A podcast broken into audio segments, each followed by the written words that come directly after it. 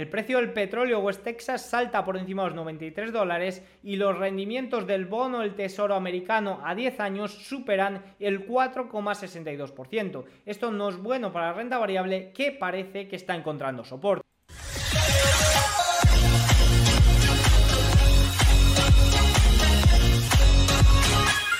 Muy buenas a todos y bienvenidos un día más al canal. Hoy es miércoles 27 de septiembre de 2023 y en este momento son las 21 y 13 minutos hora española, 15 y 13 minutos horario ET, horario en Nueva York. Bueno, el día de hoy evidentemente seguimos con el pesimismo eh, de estas semanas. El rendimiento de los bonos del Tesoro americano a 10 años ha superado el 4,6%. Esto ni mucho menos es positivo para la renta variable, que eso sí estaba salvando soportes ahora en esta última hora. Ahora vamos a entrar más detalle en ello. También hemos tenido datos importantes de China, que de hecho han impulsado los mercados europeos durante la mañana, la mañana europea, pero sí que es cierto que luego con la apertura de, Estados Unidos con esos datos de, bienes eh, duraderos y, algún dato más que ahora vamos a ver que han comentado en mesas de trading, pues al final ha acabado viniéndose abajo el mercado y eh, el rendimiento de los bonos a 10 años superando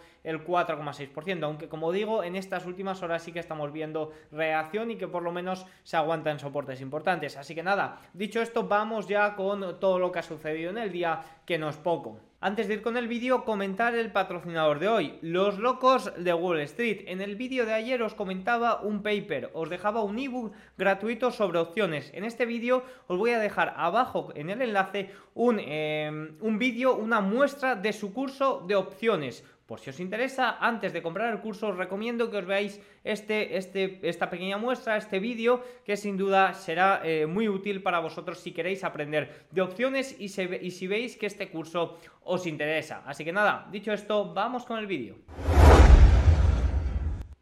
Empezamos comentando los beneficios industriales chinos, el buen dato que hemos tenido desde China que ha impulsado a primera hora los mercados europeos. Los beneficios y los ingresos industriales de China aumentaron un 19,1% interanual y un 1,2% interanual respectivamente en agosto, mejorando con respecto al menos 5,7% interanual y al menos 1,1% respectivamente interanual en junio. Muy buenos datos, todo hay que decirlo. Como comentábamos, en junio sí que se tocó, parece que se tocó fondo los datos de agosto parece que nos están eh, entrando mejor. En términos secuenciales, los beneficios industriales aumentaron un 22,3% en términos ajustados estacionalmente y los ingresos aumentaron un 1,5%. En general, los márgenes de beneficio aumentaron en agosto con márgenes de beneficio tanto aguas arriba como aguas abajo más altos en un promedio de 12 meses. Aquí tenemos algunos puntos que ha expuesto Goldman Sachs sobre ello, que os lo dejo en eh, la newsletter que publico al cierre de Wall Street todos los días eh, y ahí tenéis pues más detalle también con comentarios de analistas y un poco más en profundidad de, lo que sucede. En general el resumen de este dato es que ha sentado muy bien, eh, veníamos de unos días bastante flojillos en los valores europeos, sobre todo relacionados con China, esto ha sentado medianamente bien y por tanto hemos tenido una sesión más o menos mixta que luego se ha venido abajo evidentemente por todo por la apertura de Wall Street, pero que de primeras arrancaba en positivo como vamos a verlo. Masa monetaria M3 en la eurozona. Eh, disminuyó un 1,3% interanual hasta el 15, hasta 15,93 billones de euros en agosto de 2023, tras un descenso del 0,4% en julio y peor que las previsiones del mercado que apuntaban a una caída del 1%. Los depósitos colocados por los hogares disminuyeron un 0,2% y los colocados por las sociedades no financieras bajaron un 2,4%. Asimismo, los depósitos colocados por las sociedades financieras no monetarias, que excluyen las compañías de seguros y los fondos de pensiones, se contrajeron un 18,9%. En principio esto se trata de buenos datos para paliar la inflación en la eurozona, malos datos eh, si hablamos de crecimiento económico en la eurozona, que ya sabemos que es la situación que vive. Y esto se define en una palabra muy sencilla, esta inflación, una inflación, un crecimiento de los precios muy elevado y un crecimiento económico prácticamente nulo o sí, prácticamente nulo como es el que tenemos en la eurozona, que tendremos datos de producto interior bruto y en el trimestre, trimestre en el tercer trimestre la cosa con los PMIs, la verdad que no va muy bien. Pedidos de bienes duraderos estadounidenses. Los nuevos pedidos aumentaron inesperadamente un 0,2% intermensual en agosto de 2023, recuperándose de una caída revisada al alza del 5,6% en julio y superando las previsiones del mercado de una caída del 0,5%. Los pedidos de maquinaria lideraron el aumento, seguidos de los productos metálicos, ordenadores y electrónica y equipos eh, eléctricos y aparatos y, componentes. Por el contrario, disminuyeron los pedidos de bienes de equipo, material de transporte y materiales primarios. Por su parte, los pedidos de bienes de capital no destinados a defensa, excluidos los aviones, un indicador muy apreciado de los planes de gasto de las empresas, subió un 1 un 0,9%, recuperándose así de la caída del 0,4% registrada en julio y superando las previsiones que apuntaban una cifra plana. Y esto es eh, lo que comentaba en el día de ayer. No sé si recordáis que hice un comentario cuando hablé de la vivienda y dije quiero encontrar el gráfico este de los precios de la vivienda de segunda mano y viviendas nuevas y cómo está a punto de cruzarse. Bueno, pues esto es el gráfico. Por primera vez en la historia, la medida de los precios de venta de viviendas de segunda mano estadounidenses compiten con los precios de venta de viviendas nuevas. El precio medio de la vivienda de segunda mano fue de 407.100 dólares en agosto, un aumento del 3,9% respecto al de hace un año. El precio medio de casas nuevas vendidas fue de 430.300 dólares en agosto, por debajo de los 440.000 300 dólares de hace un año. Los constructores tienen que construir y vender casas sea cual sea el mercado. Con el objetivo de incentivar están ofreciendo ofertas, aunque algunas de ellas no se reflejan en los precios, como las rebajas de los tipos hipotecarios e incentivos para compra de viviendas eh, nuevas. Por otro lado, los propietarios que intentan vender de segunda mano siguen disfrutando de precios, de, eh, precios elevados, de ahí el desplome de las ventas de viviendas existentes al nivel más bajo desde enero. Esto nos está mostrando que por primera vez en la historia, y sí que es cierto que en el año 2021 tuvimos casi una situación igual, podemos comprar de forma muy similar viviendas nuevas con viviendas de segunda mano en Estados Unidos. La oferta de vivienda de segunda mano es prácticamente nula. Eso está haciendo que su precio eh, se impulse totalmente. Y evidentemente eh, en estos momentos nadie se quiere hipotecar de nuevas, por lo tanto también está cayendo la demanda de nuevas viviendas. Por lo tanto es una situación sin duda curiosa y que cada mes cuando analizamos los precios pues me gusta eh, seguir. Otro punto importante del día de hoy es la amplitud y la dificultad que eh, estamos teniendo para el stock picking. Fijaros, desde el año 2000 hasta el año 2022, solo el 24% de las acciones en el índice superaron el rendimiento promedio. Sin duda son datos muy interesantes para reflexionar y, hacernos ver si realmente el stock picking es una buena eh, idea o buena forma de inversión para nosotros. Hay muy pocas compañías que superen al índice, por lo menos estos últimos 22 años. Yo tengo la teoría de que a futuro quizás la cosa pueda ser diferente por la magnitud de las grandes compañías que lideran los índices y demás. Creo que podemos entrar quizás no en una etapa de 20 años así, pero en una etapa que de quizás 5 eh, o 10 años un poco distinta. Durante este periodo de medición, el rendimiento promedio de una acción de S&P 500 fue de 390 dólares, mientras que la acción mediana eh, aumentó solo un 93%. En resumen, aunque el mercado de valores en su conjunto mostró un rendimiento positivo durante este periodo de tiempo, solo un porcentaje relativamente pequeño de las acciones individuales superó el rendimiento promedio y muchas de ellas tuvieron un rendimiento inferior. La mayoría de empresas tuvieron un rendimiento del 93%, mientras que la media, es decir, contando las que lo hicieron fantásticamente bien, pues subieron un 390%. Pero fijaros también, eh, esto nos indica que ha sido muy difícil hacer esto picking en los últimos 22 años. Pero fijaros cómo está la situación a día de hoy. El porcentaje de acciones de S&P 500 que cotizan por encima de sus medias móviles de 50 días es de solo un 14,1%. Este no es el gráfico, me he equivocado de gráfico. Os pongo el gráfico en pantalla. ¡Pum! Gráfico en pantalla. Vamos con el punto más importante del día y es que el petróleo ha superado y se ha disparado superando los 93 dólares. Y esto va muy ligado al rendimiento de los bonos del Tesoro americano a 10 años tanto en el día de hoy como podemos ver aquí desde prácticamente, eh, decir, junio, julio de, este año 2023 va totalmente correlacionado. La rentabilidad de los bonos estadounidenses a 10 años sigue subiendo a la par del petróleo. El, eh, la rentabilidad cotiza hoy por encima del 4,63%. El petróleo ha superado los 93 dólares después de que, según el último informe semanal de la Agencia de Información de, la energía, los inventarios estadounidenses de crudo cayeron en 2,4 millones de barriles la semana pasada, incluida una reducción de 250.000 barriles en la reserva estratégica de petróleo. Alcanza el precio medio al que Biden vendió las reservas. El petróleo ha vuelto a estos niveles, pero Estados Unidos ahora tiene 250 millones de barriles menos de petróleo de emergencia. Esto es una situación eh, bastante preocupante, bastante preocupante, sobre todo porque está aumentando el precio de la gasolina en Estados Unidos, es año preelectoral, las últimas encuestas de satisfacción para Biden no fueron muy positivas, también cuando coincidía con el aumento de los precios de la gasolina. Por lo tanto, la situación para Biden es bastante preocupante. Tiene una recesión a, la, puerta llamando prácticamente, tiene eh, un repunte en los precios de la gasolina y tiene unas reservas de petróleo para poder contrarrestar este aumento del petróleo prácticamente eh, nulas con respecto a las que tenía en su día. Por lo tanto, la situación es bastante dramática para Joe Biden. Eh, detrás de la correlación de, esto, del rendimiento del bono a 10 años y del de, petróleo, hay dos motivos fundamentales. Uno, la inflación, un aumento del precio del petróleo crudo a menudo se asocia con preocupaciones sobre la inflación. Cuando los precios del petróleo suben, los costos de producción y transporte también tienden a aumentar, lo que puede impulsar las expectativas de inflación, evidentemente, y a su vez llevar a un aumento de los rendimientos de los bonos del tesoro. Y por otro lado, la oferta y la demanda, que también está afectando tanto al, petróleo como a eh, los rendimientos. Los movimientos del precio del petróleo crudo también pueden estar relacionados con los cambios en la oferta y la demanda. Vemos un corte de suministro por parte de Arabia Saudí de Rusia y vimos como la demanda de China prácticamente se mantiene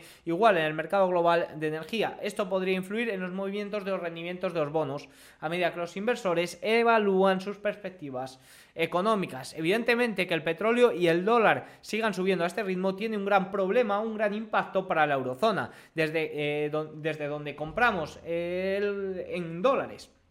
Por tanto, em, evidentemente que el dólar se aprecie tanto, que el petróleo se aprecie tanto, tiene un gran efecto y un mayor coste. Importamos inflación eh, en, la eurozona. Fijaros, en agosto el 46% de todos los pagos SWIFT se hicieron en dólares, ni comentar la gran caída de eh, transacciones en euro. Esto evidentemente es un gran problema porque cuanto más se aprecia el dólar frente al euro, más, eh, más inflación importamos.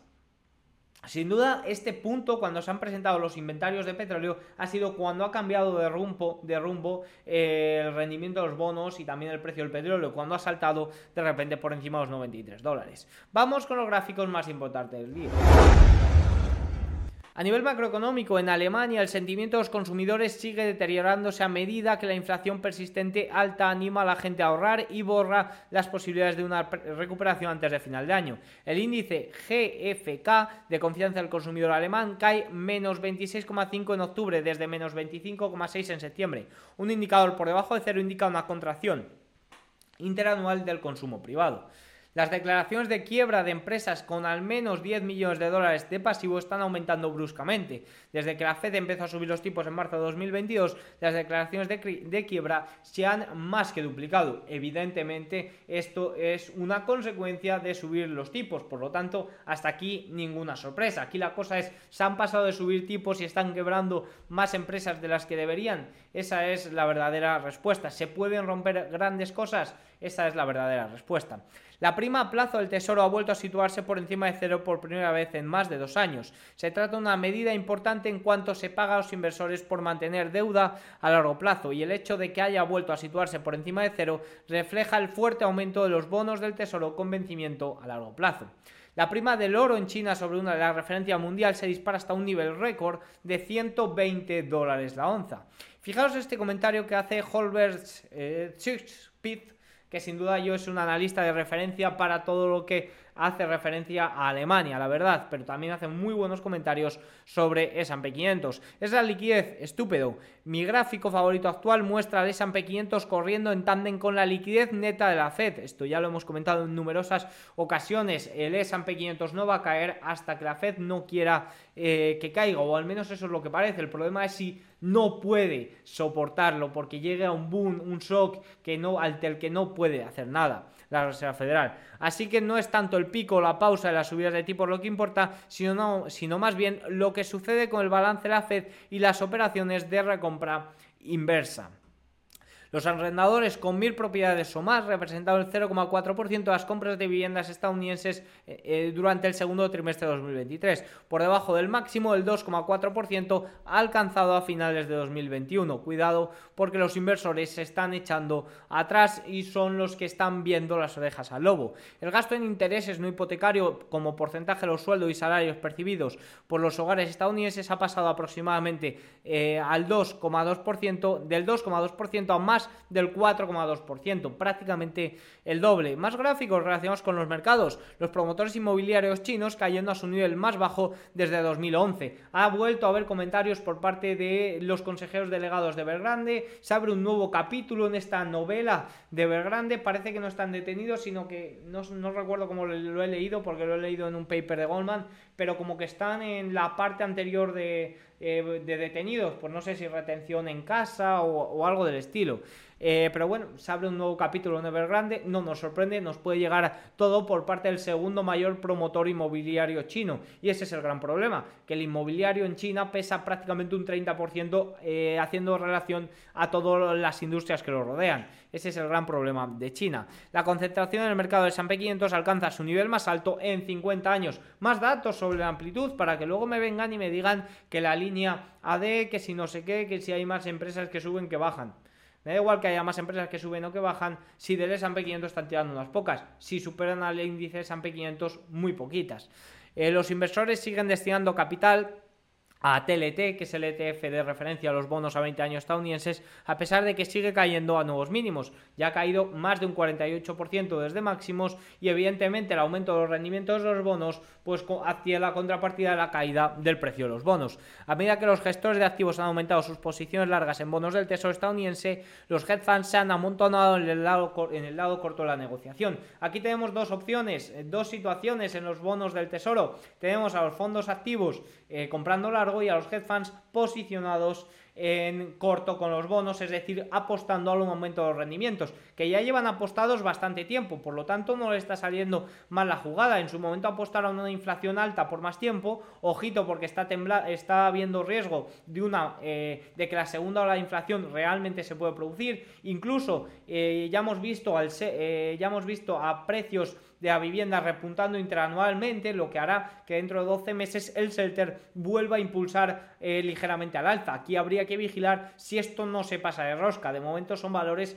totalmente normales y que lo harían situarse de nuevo en el rango normal. Pero eh, tenemos a los hedge funds apostando por inflación alta por más tiempo, tipos altos por más tiempo y a los fondos activos apostando a que los bonos pueden ser una gran oportunidad y que por tanto los rendimientos van a caer. El posicionamiento del Nasdaq 100 es ahora corto, neto unilateral de 8.100 millones de dólares con todas las posiciones largas desechas. El 25% del S&P 500 tiene un RSI por debajo de 30, un nivel del 97% en la última década. Pues más datos que nos respaldan esa teoría de que la amplitud es bastante ancha. Las acciones de valor eh, cotizan cerca de niveles más baratos en los últimos 30 años. Respecto al valor, vemos como el valor lleva cotizando más barato que el Grow, eh, eh, eh, respecto al valor, lleva cotizando ya muchos años más barato con respecto al Grow. Fijaros que prácticamente desde 2021. Sin embargo, aquí seguimos en niveles bastante bajos y sin embargo podemos ver como prácticamente desde el año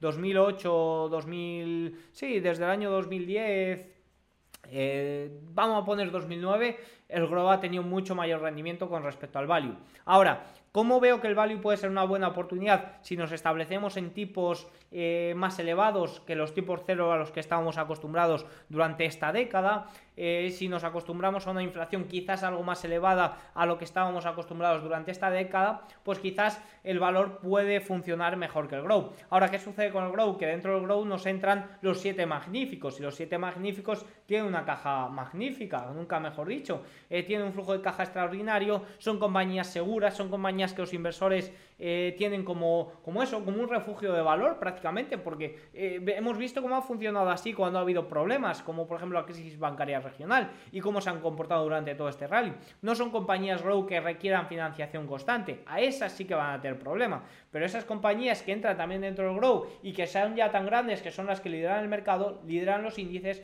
pues este tipo de compañías lo van a ver eh, peor. Entonces, si cogemos el grow extrayendo eso, sí considero que quizás se pueda comportar mejor el value que grow. Ahora, si metemos esas compañías, ya estamos viendo la fortaleza que están teniendo. ¿Puede la FED arruinar tus inversiones? Esto se trata de un gráfico muy interesante del amigo John Aldecoa, que si nos está viendo un tremendo saludo. Yo es uno de los perfiles junto con Cárpatos, Héctor Chamizo, eh, JJ Montoya y demás, que más sigo en Twitter y en español prácticamente son los únicos que, sigo porque son de los que de verdad puedo aprender. Pues es un, un código muy interesante que ha hecho de cómo eh, funcionaría una cartera, un portafolio, en caso de eh, vender el índice S&P 500 un día, el día de la reunión de la Fed y el día posterior, es decir, estar desinvertido esos tres días de eh, comentarios de la Reserva Federal. Y vemos en naranja cómo tendría un rendimiento bastante más superior. Ahora, aquí habría que tener en cuenta si sale rentable con automatizarlo, si sale rentable con comisiones de compra-venta y demás. Todo eso, evidentemente, habría que tenerlo en cuenta. Pero bueno, sin ninguna duda, un gráfico muy, muy interesante y que nos indica que prácticamente esos tres días de volatilidad por la Reserva Federal no suelen ser muy positivos. Dicho esto, vamos con el cierre de sesión. Empezamos por Europa, el Eurostock 600 corrige un menos 0,18% en el día de hoy, después de estar buena parte del día, como he comentado, en positivo, pero sobre todo tras esos datos de inventario del petróleo ha sido cuando el S&P 500 se ha girado a la baja, cuando el petróleo ha saltado, el dólar ha saltado y la renta variable también se ha venido a la baja, la europea a última hora con el Eurostock 600 menos 0,18, Eurostock 50 más 0,33%, por debajo de niveles muy importantes, pero acompañado por ese rebote también de líderes del sector lujo, como por ejemplo eh, Louis Vuitton y demás, que se han visto beneficiados en el día de hoy por todo lo que venía de China. Fijaos que si nos vamos a Louis Vuitton, bueno, Louis Vuitton en especial, no, creo que aquí me he columpiado, pero por ejemplo THG sí que se ha visto bastante beneficiada, subiendo un 5,54% que le ha estado comentando las últimas semanas por... Em, por la newsletter.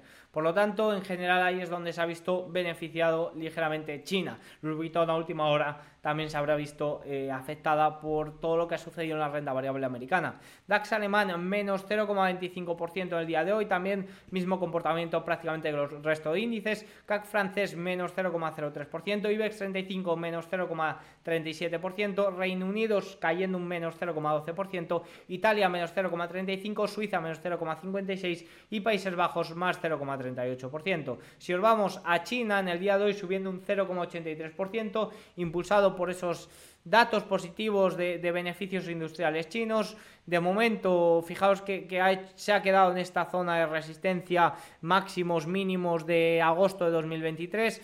De momento no lo supera y de momento no, no veo fortaleza.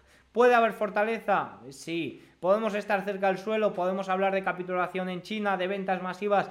podemos hablar de ello. Veremos si los estímulos cuajan, si los datos empiezan a funcionar y si vuelve a entrar dinero. Recuerdo que en el segundo trimestre vimos la menor entrada de capital en eh, China, en inversión china. Por lo tanto, evidentemente esto afecta, ya no solo ventas masivas, sino que también las compras, las entradas están en mínimos. Nifty indio subiendo un 0,26%, Nikkei japonés subiendo un 0,18%. Y si nos vamos a Wall Street, a falta de 24 minutos para el cierre de sesión, vemos al Dow Jones como ha tocado la parte de los 33.300 y está rebotando al alza. De momento se mantiene cayendo un 0,16%, pero bastante más arriba de lo que estaba durante la sesión. S&P 500 también menos 0, o sea, más 0,08%. Eh, empezó el día normal, luego se vino muy abajo con esto, eh, con este dato de inventarios de petróleo que impulsó tanto al petróleo, que impulsó tanto a los rendimientos de los bonos estadounidenses a 10 años, pero sí que es cierto que en el día de hoy, o sea que a última hora está salvando esta parte baja del canal. Ya comentábamos que se habían perdido niveles muy importantes, que los CTA ya eran vendedores, habían pasado al lado vendedor, que el pesimismo, incluso ahora me ha llegado a última hora un comentario de mesa de trading de JP Morgan, fijaros que lo tengo aquí Eh, ignorad por favor eh, estos datos que son de ayer eh, del Sustac y tengo que actualizarlos. Pero fijaos cómo me ha llegado un comentario de mesa de trading de JP Morgan que nos dice: Los futuros también están en venta, con un movimiento de casi dos puntos básicos, más alto durante más tiempo, tasas del 7%, salud del consumidor, viviendas en China, vivienda en Estados Unidos. Son los temas candentes esta mañana que circulan en torno a implicaciones negativas para el mercado a corto plazo. Desde mi perspectiva, tienes que buscar cada vez más en el futuro para identificar posibles catalizadores positivos para las acciones. Desafortunadamente no creo que otro ciclo positivo de ganancias sea suficiente en este momento. Esto nos dicen desde JP Morgan. Esto parece más sistemático y perpetuo. ¿Qué nos dicen desde VS? Quedan dos días de trimestre. Es difícil ver un repunte del apetito de riesgo mañana, a menos que se produzcan cambios en el impulso. ¿Y qué nos dice que pueden ser cambios en impulso? Datos de inflación más suaves los próximos días en Alemania, la Unión Europea, la zona euro y Estados Unidos el viernes con ese PCE o titulares más positivos de Washington DC. El posible cierre del gobierno de Estados Unidos está cobrando un poco más de protagonismo. El mayor problema es la incertidumbre en torno a los datos macroeconómicos y lo último que se necesita en el mercado de estos momentos es incertidumbre. Al final del trimestre y el final de año son factores a tener en cuenta así que puede que el agotamiento de la oferta en este frente de la semana bien ayude. El San 500 está a punto de poner a prueba la media móvil de 200 días y la tendencia alcista de un año. Eso nos dice VS. Evidentemente el pesimismo se está apoderando de las mayores casas de análisis. También veíamos un porcentaje de cortos bastante masivo. Las últimas veces que ha habido porcentaje de cortos tan alto hemos tenido un gran rebote. Esta vela del día de hoy por lo menos es un indicativo de ello.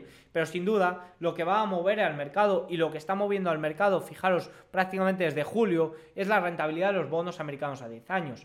Eh, el lunes la rentabilidad de los bonos americanos a 10 años subió y el S&P 500 también subió ligeramente. Al día, el día de ayer, martes, hubo un gran castañazo. Si el día de hoy la rentabilidad de los bonos cierra como está cerrando, como se está moviendo el día de hoy por encima del 4,6% y el S&P 500 aguanta, o cambian mucho las cosas, los datos, el, sentimiento mañana por la mañana, o no me esperaría una apertura eh, positiva. Pero fijaros, como la correlación entre el rendimiento del bono a 10 años invertido y el Nasdaq es prácticamente total.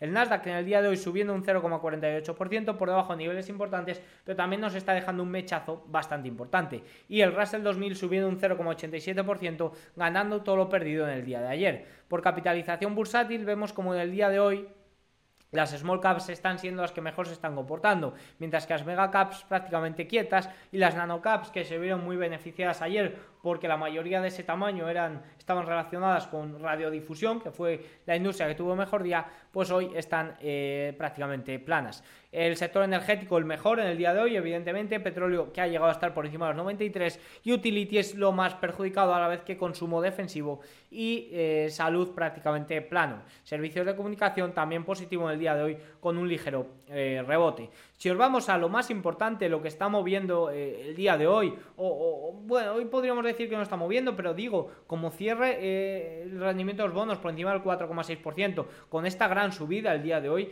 mañana o cambia mucho la cosa o no me esperaría una apertura eh, positiva. Pasaría un poco lo del martes. Al final el martes tuvimos la gran caída, pero es que el lunes ya no lo estaba advirtiendo el rendimiento de los bonos. Subiendo eh, por encima del 4,6%, se ha visto impulsado cuando se ha visto impulsado el petróleo que se planta ya en la resistencia a los 93 dólares, que de momento no puede con ella en el día, pero sin duda han sido los grandes movimientos, los grandes catalizadores de los movimientos de la volatilidad del día de hoy. El VIX de nuevo ha intentado la zona los 20, ha superado los 19, pero ahora mismo 18,5. Si os vamos a ver los market leaders antes de pasar al oro, dólar y demás, vemos como Apple en el día de hoy corrige un 1,16%. Me han llegado datos de eh, Bank of America sobre las demandas de iPhone. De momento no hay mucho comentario, no se determinan de aclarar si la demanda va a ser buena o va a ser mala. Y básicamente nos comentan que ya habrá más comentarios acerca de ello próximamente. Microsoft 0,11%, eh, se plantea una resistencia importante, en un soporte importante de los 300 307. Amazon prácticamente plano, Nvidia sube un 1,3%, pero ojo al patrón que está haciendo Nvidia que no me gusta nada. Estas velas sin apenas cuerpo, estas velas dejando mechazos arriba, abajo y tan pequeñas, con un volumen tan pequeño, no me gusta nada y no, sé, no soy muy optimista con Nvidia en estos momentos. Habría que ver en caso de que rompa, evidentemente, a zonas 435, pues sí, la cosa cambia, pero en estos momentos yo lo vería más eh, con visión de poder continuar la caída perdiendo estos niveles importantes. ¿eh?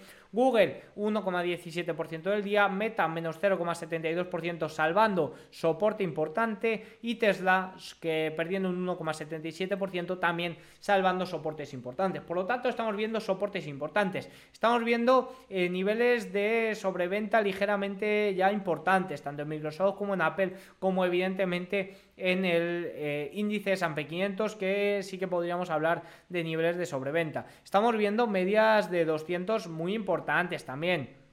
Por lo tanto, la situación eh, es bastante eh, es bastante apropiada sumando todo esto los cortos para mínimo ver un posible rebote en caso de que los datos acompañen mañana. Recordemos, tenemos datos de inflación eh, en Alemania y antes del viernes también tenemos datos de la eurozona y datos también de Estados Unidos de PCE subyacente. Por lo tanto, eso es ahí un poco donde va a estar la clave. Si os el oro corrige frente al dólar un 1,32%, en este momento perdiendo ya muy por debajo de media de 200 al contado y frente al dólar en una zona de soporte muy importante 2.875. Nos estamos yendo a mínimos ya desde marzo de 2023. Recordemos que las manos fuertes estaban eh, armando posición en, oro durante toda esta corrección. ¿Por qué? Porque están eh, pronosticando o consideran que puede haber un aterrizaje fuerte o más fuerte de lo que está eh, descontando el mercado. En ese momento vemos como cuando hay pánico es el oro el que mejor se comporta. Por lo tanto, no estaría de más poner el foco aquí. De momento yo tengo tres focos a medio plazo muy interesantes que son